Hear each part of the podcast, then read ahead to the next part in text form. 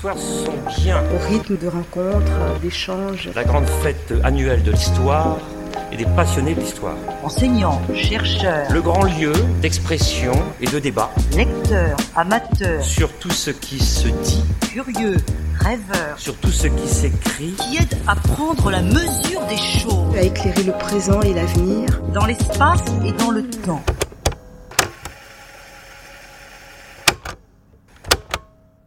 Je dirais que je suis très heureuse d'être ici, que je suis très impressionnée par la présence de tant de gens venus pour écouter l'étranger au Moyen Âge et que c'est toujours, je le disais en descendant, un petit choc de parler en public de choses qu'on aime, mais ce petit choc est aussi le fruit tout simplement d'une passion que j'espère nous allons partager au moins pendant une heure.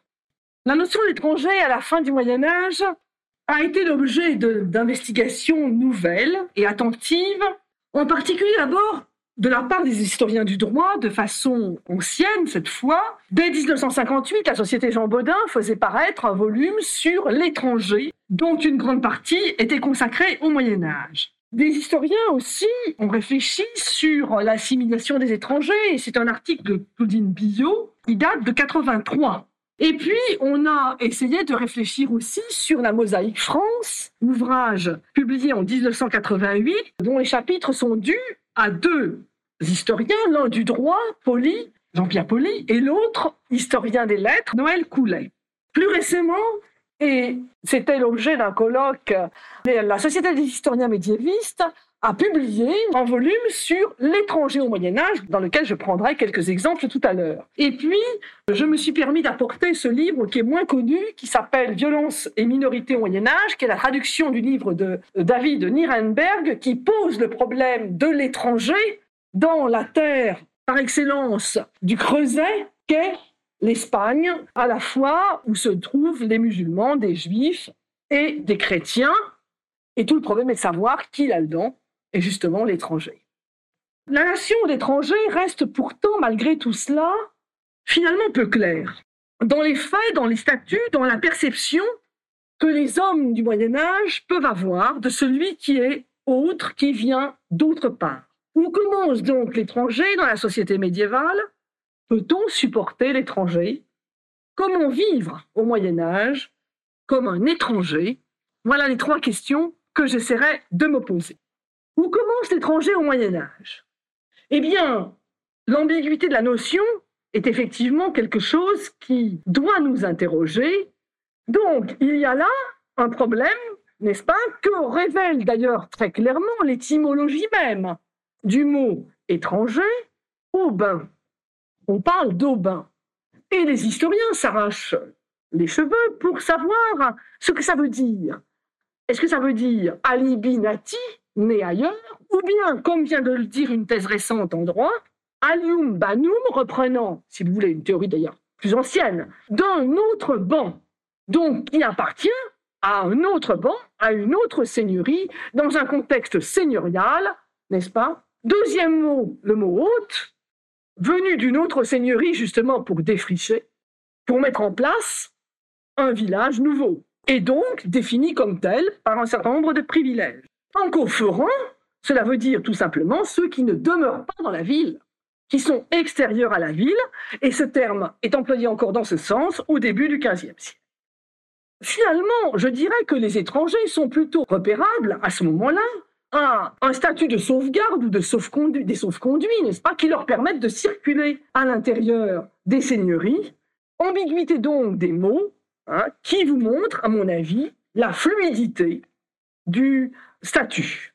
Du coup, on pourrait s'interroger pour savoir si il n'y a pas, alors en se plaçant cette fois non plus du point de vue des textes juridiques ou des textes politiques, mais en se plaçant tout simplement du point de vue de la sociologie, voire de l'anthropologie, qu'est-ce qui, à l'intérieur d'un village, permet peut-être de définir ce qu'est l'étranger Et c'est là où l'étude des crimes m'a certainement beaucoup aidé à comprendre, puisque j'ai essayé de définir ce qu'on pouvait entrevoir comme un espace de connaissance dont l'unité est assurée par un certain nombre de rites autour de lieux symboliques efficaces, le cimetière, l'église paroissiale, des aires de festivité ou de jeux qui assurent la cohésion du village de la communauté, voire les processions urbaines aussi, qui assurent cette unité.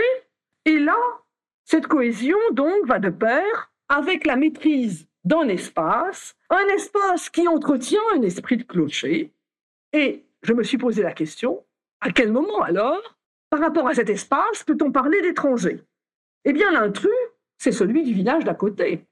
C'est-à-dire que c'est celui qui appartient à un espace parfaitement défini dans ses frontières, qui ne dépend pas de ce rituel et qui peut opérer une unité, lui, à l'intérieur des rituels différents dans son propre village. D'où des conflits collectifs de village à village, qui se règlent parfois dans le sang, dans un rayon de 3 à 5 kilomètres, surtout lors des fêtes, lors des noces, et c'est encore vrai à la fin du XVe siècle. Ces rivalités se nourrissent de la parfaite connaissance des limites du terroir, comme la conscience que ces hommes de ces villages ont vraiment la conscience qu'ils ont de former une entité, d'où des batailles rangées de village à village qui cherchent à exclure l'étranger.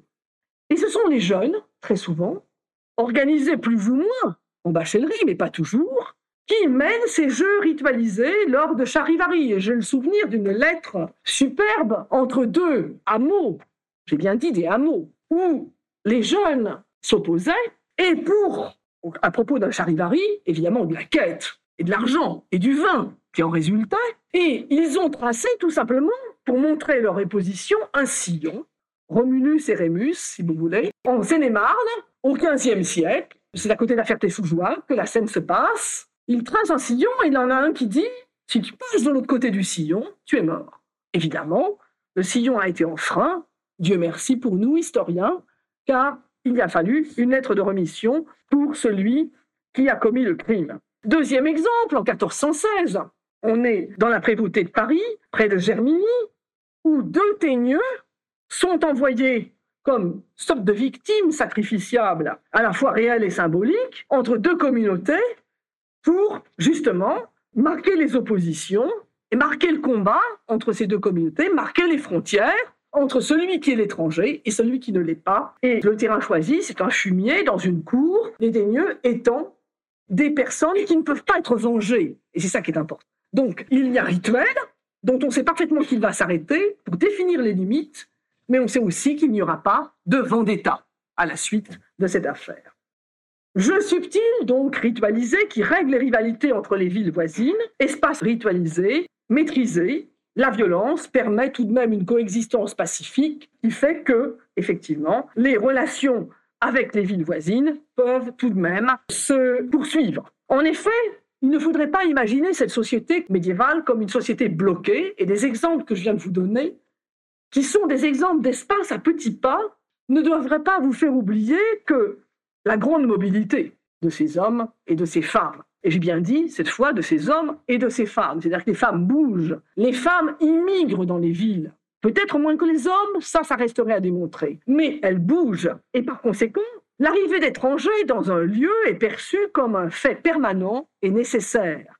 C'est une source de vie et de richesse. Et on voit très bien les délibérations de ville écrire que s'il n'y a pas d'étrangers, eh bien, c'est la catastrophe. Et on a des doléances quand aucun étranger ne s'installe. Dans l'Oison, par exemple, au XVe siècle, en 1428, on a cette doléance superbe. Chaque jour, plusieurs quittent la paroisse et nul étranger ne vient y demeurer. On sait très bien que ce rôle a été vital dans le développement des villes lors des crises des XIVe et XVe siècles. Les exemples ne manquent pas. Et on peut prendre celui de Périgueux, particulièrement bien étudié par Madame Higuenel-Adal, qui montre le rôle vital de l'immigration de 1330 à 1450 et qui montre que les villes médiévales sont, très avant les villes modernes, des villes dévoreuses de vie humaine. Elle montre que c'est dans un rayon surtout de 35 à 40 kilomètres que se nourrit la ville, mais aussi les étrangers viennent du Quercy, du Béarn au XVe siècle, de Bretagne.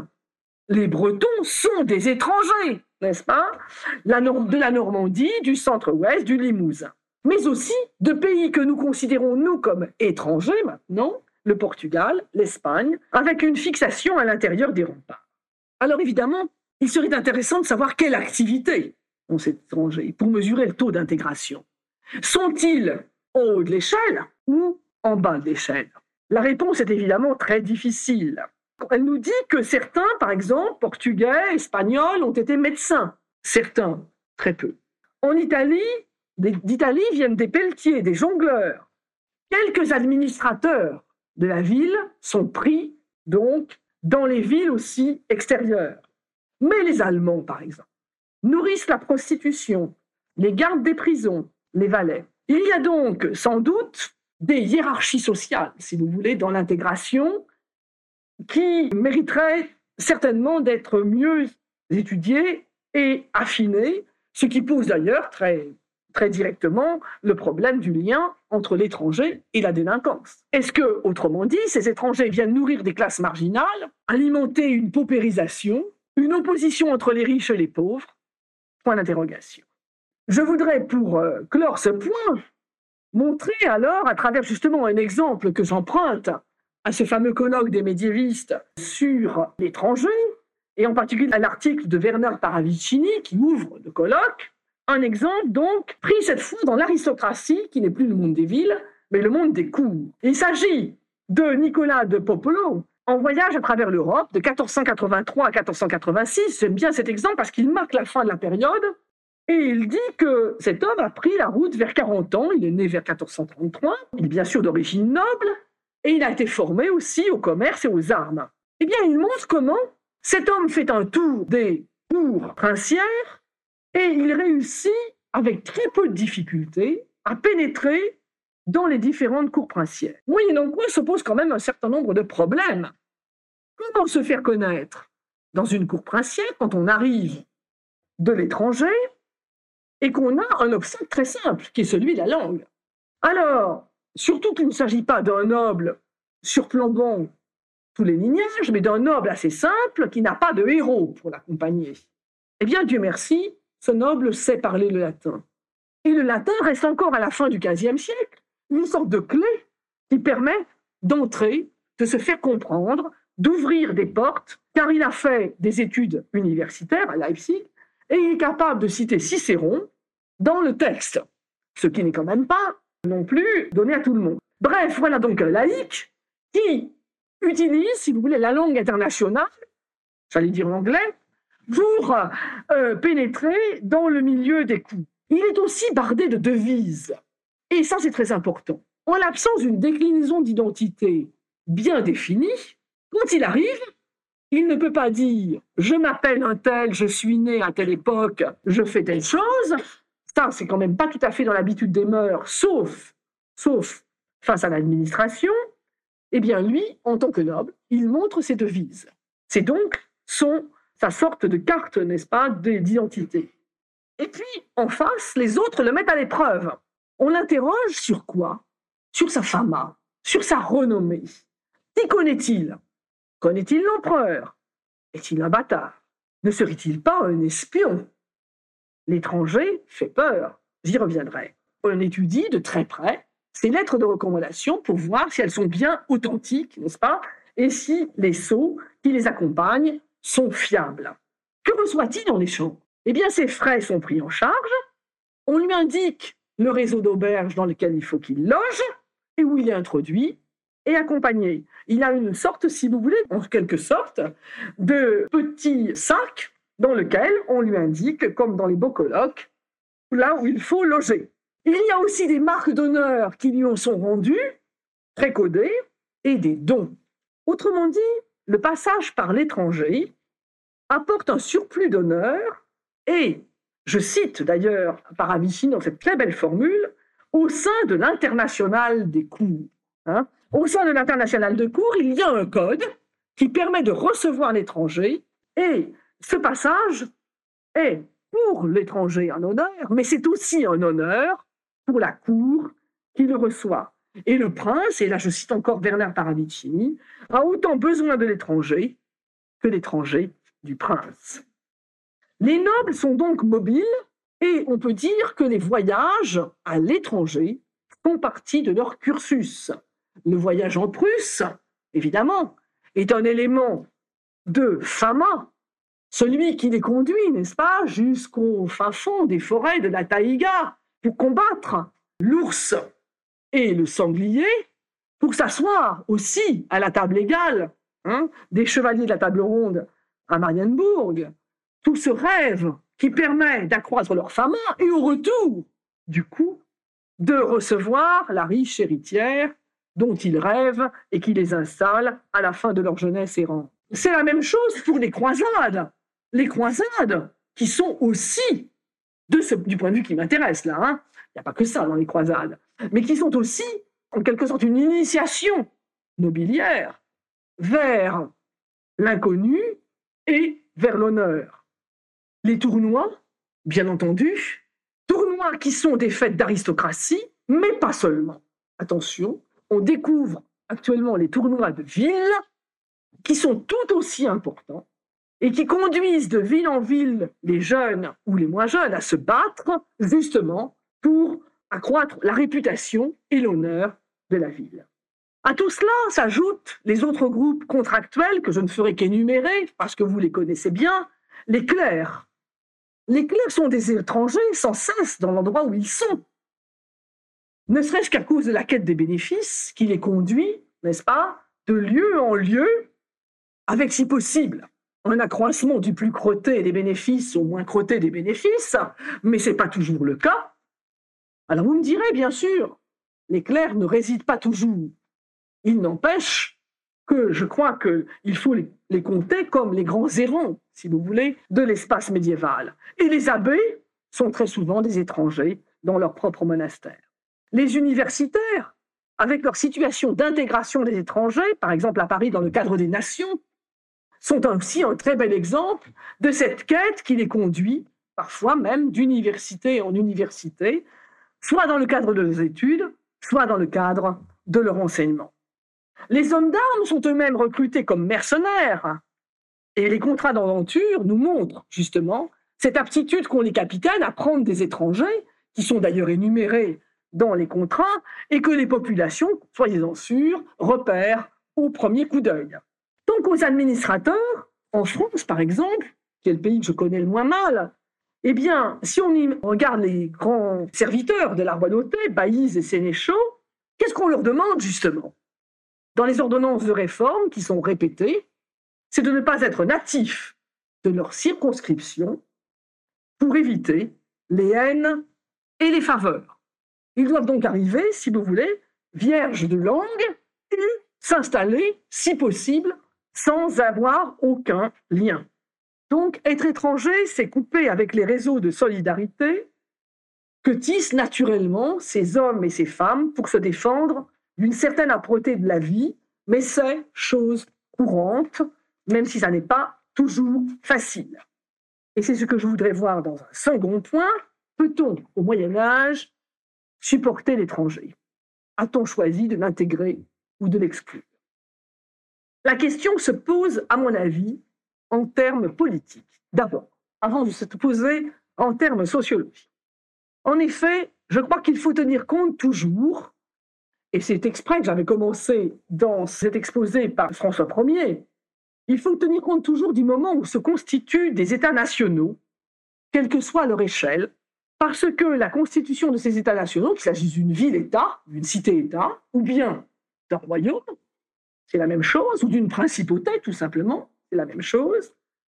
Cette constitution marque un point de durcissement qui oblige à codifier le statut de l'étranger et à définir comme étranger justement celui qui n'est pas né dans la principauté, la ville ou le royaume. Du coup, cela donne un certain nombre de droits que suppose la lettre de naturalité dont je parlais tout à l'heure. Mais en même temps, il y a conscience de limites évidentes. Et il est tout à fait intéressant que le mot rénicole, qui est l'opposé d'étranger, apparaisse au début du XVIe siècle. Pas avant, ce n'est pas un terme médiéval, le terme rénicole. C'est un terme de l'époque moderne. Donc, il y a, me semble-t-il, comme un lien entre le durcissement de la nation et la différence entre l'intérieur et l'extérieur, c'est-à-dire tout simplement le début de la notion de frontière. Et il me semble tout à fait important que pour la France, justement, ce basculement se situe au début du XIVe siècle, sous les derniers Capétiens, Et c'est le moment où je vois apparaître, moi, le terme de frontière dans le Nord. Je ne parle pas de la frontera, hein, du Sud, qui est un petit peu différente. Mais le terme frontière dans le Nord, qui remplace de plus en plus le mot marche, mot plus indécis, plus mou, plus élastique, qui est remplacé par un terme qui est un terme linéaire. Et en même temps, comme par hasard, n'est-ce pas, l'attention se porte sur les étrangers au royaume. C'est aussi la guerre de Cent Ans qui a permis le développement de cette suggestion dont j'esquisse les grands traits, mais pas seulement, mais quand même, il est évident que l'administration, les institutions, la fiscalité, le développement de la justice aussi, ont favorisé cette cristallisation. Bref, est étranger celui qui n'est pas sujet du roi. Qui n'est pas sujet du roi, et même si on voit apparaître, je le répète, cette notion un peu dès le XIIe, XIIIe siècle, il y a des, termes dans Joinville qui peuvent être euh, nous prêter, euh, nous, nous faire dresser un petit peu l'oreille vers cette évolution. C'est quand même, à mon avis, le début du XIVe siècle. D'ailleurs, l'étranger, du coup, bénéficie d'un statut de protection de la part du prince lui-même, du roi, par exemple, du roi de France, puisqu'il place les étrangers sous sa sauvegarde. Et je me suis posé la question, l'étranger fait-il alors partie au même titre que les Juifs, les Serfs, les lépreux, de ce qu'on appelle le trésor du roi. Va-t-on jusque-là? C'est possible. Cela ne l'empêche pas d'ailleurs d'être, en contrepartie, menacé par le prince, d'où des expulsions possibles. Ça a été le cas sous Philippe le Bel, des Lombards, par exemple. Et lors des prémices de la guerre de Cent Ans, un exemple moins connu, l'expulsion des Français décidée par Édouard II en 1326 en Angleterre, qui décide de remplacer par des Anglais, tous les moines de la nation française qui se trouvaient en Angleterre et dépendaient de monastères français comme Saint-Denis, Saint-Germain-des-Prés, ainsi que tous les Français après se trouvant en Angleterre. Riposte immédiate du capétien Charles IV, qui décide d'arrêter, je cite, tous les Anglais et Angloises du royaume, clercs et laïcs, même ceux qui étaient dans les lieux saints, et inventorier leurs biens. Ce qui pose d'ailleurs, entre parenthèses, le problème des gens mariés français à des Anglais. On a donc là des cas d'arrestation qui se sont ensuite multipliés, mais par épisode. Il n'y a pas de poussée claire. Il y a plutôt des points de paroxysme joints immédiatement à des points, au contraire, de paix et de pacification.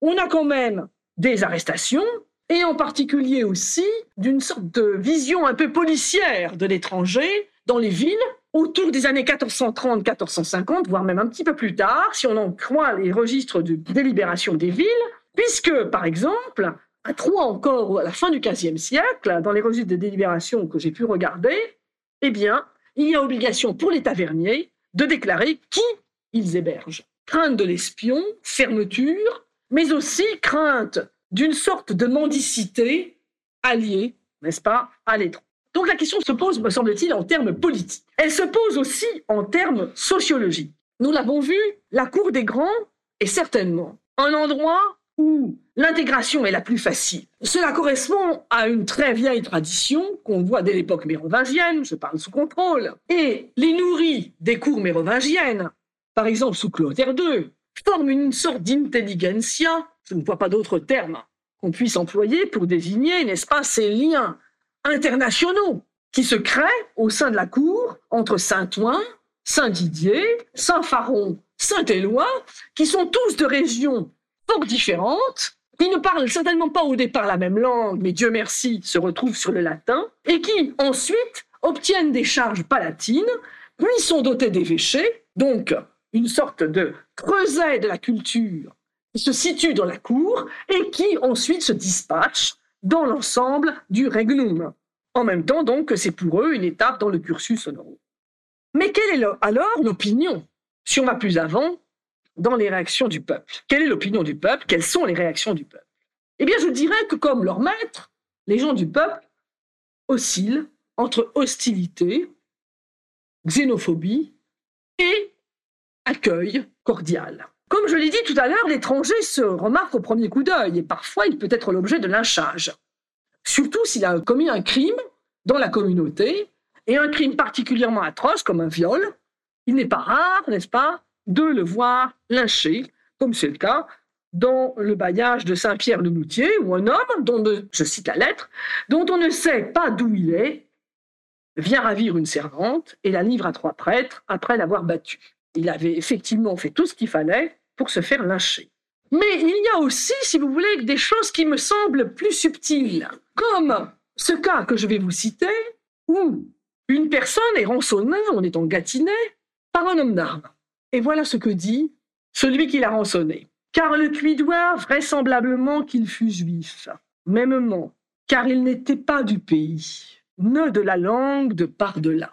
Il s'avère que celui qui a rançonné n'est pas du tout un juif, c'est un Auvergnat. Rejet donc.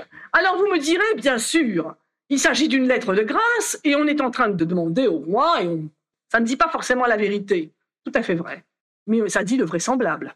C'est-à-dire ce qui peut être écouté et pardonné. Donc, c'est vrai que l'étranger peut, peut focaliser un certain nombre de peurs. L'étranger, c'est celui qui peut apporter le poison. Et on voit très bien, par exemple, dans les empoisonnements de puits, dans les procès de 1390, que ceux qui ont placé les poisons disent qu'ils ont été abordés, je citerai seulement cette phrase, par deux hommes, que Onque, mais n'avoir vu, ne connu. Tout est dit. Le poison, cette arme invisible, vient de quelqu'un qu'on ne connaît pas, tout se passe dans le secret et conduit bien sûr au complot. Il parlait en langage étrange, dit le texte en continuant sa description. L'étrangeté colle à la peau du complot, ourdi du dehors, l'étranger peut devenir effectivement un bouc émissaire. Et il est tout à fait intéressant de voir que les frontières, dont je vous ai dit à quel point elles étaient devenues linéaires aux yeux des dirigeants, sont des objets de crainte.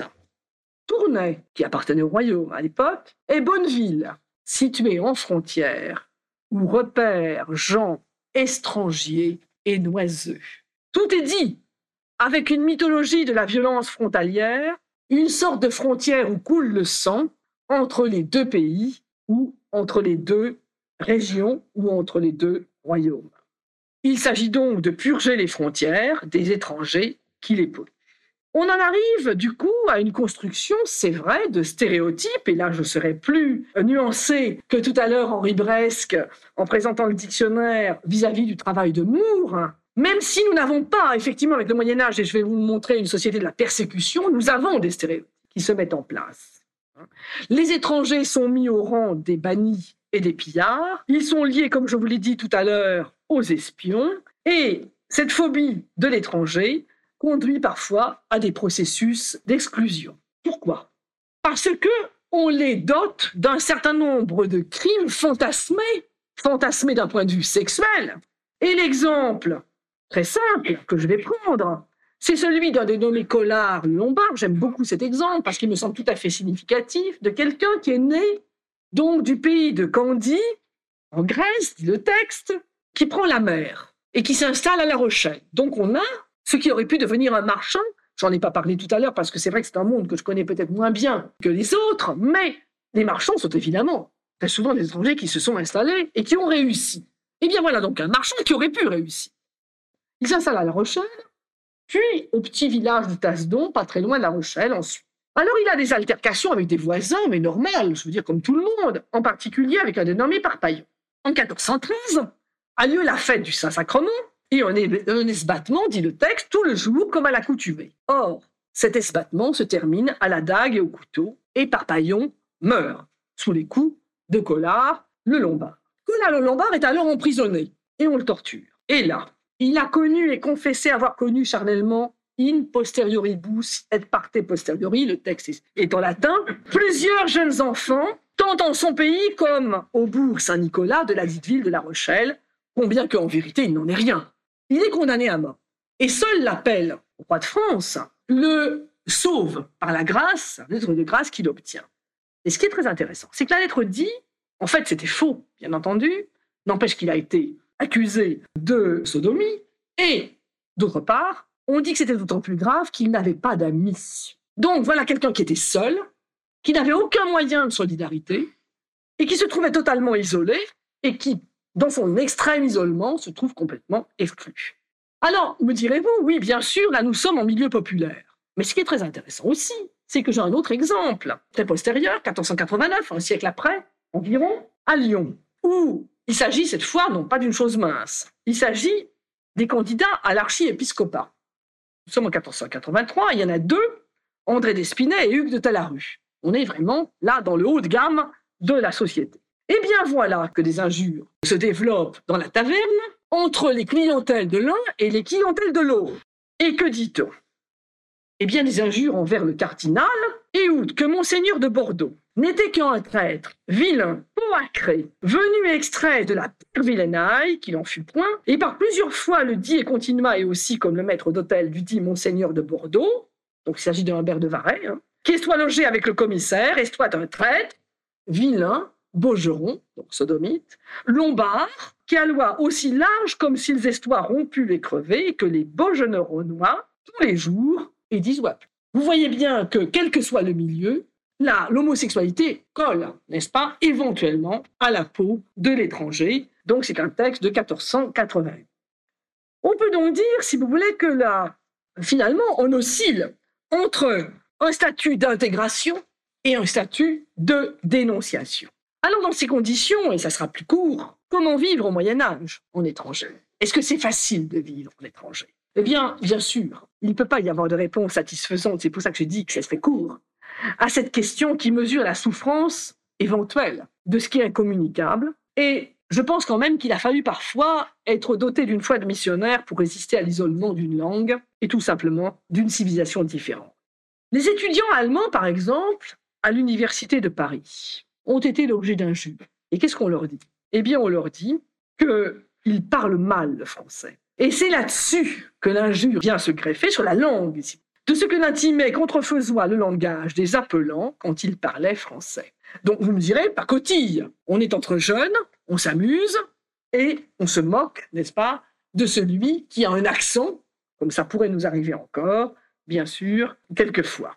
Mais je voulais que vous-même vous citez ce texte pour vous montrer que même s'ils parlaient latin entre eux, eh bien, ils parlaient de temps en temps quand même euh, leur langue, la langue française. C'est un texte de la fin du XVe siècle. Et c'est intéressant de voir qu'ils sont sensibles à l'accent même de la langue. Il y a aussi un deuxième élément, c'est qu'on assimile très souvent le pauvre et l'étranger. Et mes lettres de rémission, ces lettres de grâce merveilleuses adressées au roi de France, jouent là-dessus de façon tout à fait intéressante. Si il y a bannissement, s'il y a exil, on va devenir un étranger. Et on va immédiatement soir dans la pauvreté. Et j'en prends un au hasard, pratiquement, qui n'ose retourner à son hôtel, ne faire son labourage, par quoi il entend péril d'être pauvre, mendiant et désert, si de notre grâce ne lui est sur ce pourvu. Donc peur, si vous voulez, du déracinement, peur de la pauvreté qui l'accompagne, et, comme vous le savez, après la lecture de Bronislas Guérémec et des registres du Châtelet, peur de virer dans la criminalité. Les cas qui ont été étudiés pour le registre du Châtelet ne sont pas isolés. C'est vrai que l'étranger flirte avec l'exil, avec la pauvreté, avec le crime. C'est le cas, par exemple, de clercs qui n'ont pas réussi, car tous ne donnent pas un bénéfice, bien entendu. Voilà ce clerc non marié de 26 ans, qui vient de Lombardie, qui va jusqu'à Paris, qui a une altercation, rix, blessure. Il s'enfuit. Il s'enfuit, signant son crime, et le voilà à Avignon, où il rejoint quoi? Bien le groupe du prolétariat des clercs, le groupe de ceux qu'on appelle les pauvres clercs, en quête de bénéfices, qui tout juste peuvent avoir quelques grâces expectatives et viennent grossir, si vous voulez, la foule des demandeurs de suppliques. Il est banni, car jugé par contumace, mais il revient dans la région parisienne, nouvelle altercation, il est repris, mis en prison, et finalement, il obtient la grâce du roi, et là on retrouve peut-être cette faveur dont bénéficient les étrangers aux yeux du roi. Les souffrances d'être étranger, on ne peut les saisir que par bribes, mais on les saisit quand même. On les saisit quand même à tous les niveaux. Au niveau de ces personnes ordinaires qui souhaitent, parce qu'ils ont été bannis, parce qu'ils ont été exilés, ne pas mourir en étrange contrée.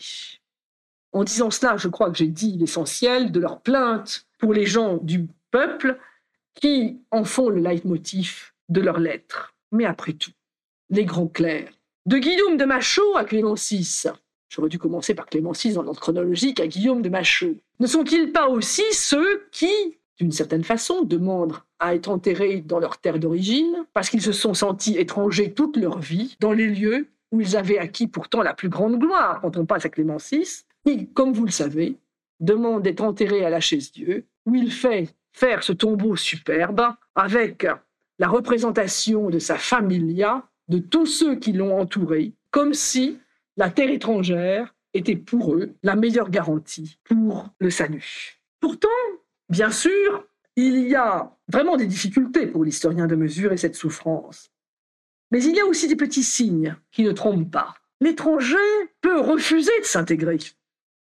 Il peut rester, j'allais dire, dans son, dans son quartier où il retrouve ses compatriotes, où il va à la confrérie de ses compatriotes, exemple la chapelle Saint-Yves à Paris pour les Bretons, hein, qui est le siège d'une confrérie très importante. Donc il reste là. C'est une sorte de refus quand même aussi, peut-être, de s'intégrer et de peur de l'autre. Et j'ai un cas alors plus subtil encore, peut-être d'un refus d'intégration de quelqu'un qui était arrivé en Brie et qui était étranger dans le lieu où il était et qui refuse de s'associer à un rituel tout simple qui est celui du vin du couillage la veille d'un mariage. Mon Dieu, lui disent ses opposants, donc natif du lieu, tu fus devant-hier mauvais ribot, de ce que tu ne venis pas aider à boire le vin du couillage du fils Petit Pas qui fut de nouvelle mariée. Guillot a refusé de s'intégrer par ce rituel d'intégration dont je parlais tout à l'heure, en commençant, et on lui refuse de partager la suite des événements, c'est-à-dire le partage du vin. Guillot, si tu veux boire, s'il fait sachier du vin et d'ailleurs, qu'avec nous, tu ne buvras pas. Et quand on sait ce que sont les rituels de commensalité, on voit bien à quel point il est désormais exclu du groupe. Ça termine d'ailleurs par un homicide. L'exil peut donc être grande pénitence, et finalement, l'exil peut être une source de souffrance, comme je viens de le dire, et comme le marque le bannissement avec lequel il est souvent associé. Ça ne veut pas dire que tous les étrangers sont des êtres qui portent le malheur avec eux, et les études sur le mariage montrent très bien, par exemple, à Montpellier, je pense aux études de Kerry-Yerson, par exemple, montre très bien qu'il y a des mariages mixtes. Et on sait très bien aussi qu'en vers 1450, quand Charles VII reprend son royaume, il pardonne, n'est-ce pas, à tous ceux qui ont eu des mariages mixtes pendant la guerre de Cent. Donc n'imaginons pas hein, que cette souffrance, on la traîne avec soi pour tous les étrangers. Non, attention, il y a effectivement euh, des biais sur lesquels il faut euh, faire attention. N'empêche que, n'empêche que, c'est là-dessus que je terminerai, n'empêche que, quand on veut dénoncer quelqu'un, qu'on veut exclure de la communauté, si ce quelqu'un est un étranger, c'est là-dessus qu'on va mettre le doigt. On dénonce en disant, eh bien voilà, il est arrivé là, mais il est peut-être un étranger. Et je voudrais vous citer le cas de Guillemin l'Allemand, bourgeois de Reims, appartenant au corps de l'échevinage, qui, en 1392, est ainsi dénoncé pour soupçon de vol avec récit. Je me suis beaucoup interrogé sur ce texte j'ai bien sûr regardé de très près la, thèse de Pierre Desportes qui m'a beaucoup aidé, qui montre très bien qu'il y a une intégration très rapide des étrangers dans la ville de Reims. Étant donné la dépression démographique du milieu du XIVe siècle, et justement entre 1350 et 1380. La promotion très rapide, il en a peut-être fait partie jusqu'à être bourgeois de Reims et échevin. Mais voilà, il devait gêner. Et ça, l'historien ne le saura jamais. Il devait gêner, il avait peut-être usurpé quelque chose, une place, et du coup, il est dénoncé d'avoir emporté du fer hors de Lorraine. Il est torturé, mais sous la géine, il n'avoue pas, et le roi de France dit qu'il est innocent. Il y a donc quand même une morale à l'histoire, même si elle est un peu difficile. Et je voudrais conclure en disant tout simplement que je ne vous ai pas apporté grand-chose d'autre qu'un contraste. Dans ce couple inclusion-exclusion. Et qu'on évolue et qu'on oscille entre xénophobie et horizon dilaté. Xénophobie latente, ça c'est certain, de la société médiévale, qui développent des communautés à l'intérieur des frontières de leur pays de connaissance, dans un rayon étroit, celui des lieux familiers, que chacun parcourt à petits pas.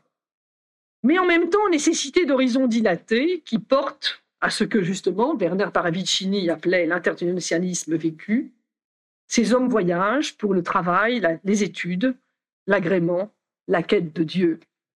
L'homme médiéval, si tant est qu'il y ait un homme médiéval, c'est d'abord l'homo viator, celui qui voyage, qui voyage d'ailleurs tout simplement vers l'au-delà. Est-ce que finalement ces deux éléments peuvent s'intégrer? Est-ce que l'horizon à petits pas peut s'intégrer dans l'horizon dilaté? Eh bien, je crois que c'est là où est le problème. Ça n'est pas si simple. Deux dimensions, vivre dans deux dimensions. Un mouvement à longue distance qui n'entraîne pas forcément la fusion, puisque le royaume de France reste une mosaïque de pays, et un horizon très proche, concret, qui s'oppose à cet horizon dilaté, abstrait, dans le cas du royaume de France, abstrait, quoique incarné par le roi. Et c'est peut-être de la difficile adaptation à ces deux espaces que découle cette oscillation dont je parlais tout à l'heure, entre lesquelles l'étranger peut facilement, parfois, je dirais presque malheureusement, si vous me permettez ce jugement de valeur, servir de bouc émissaire. Merci.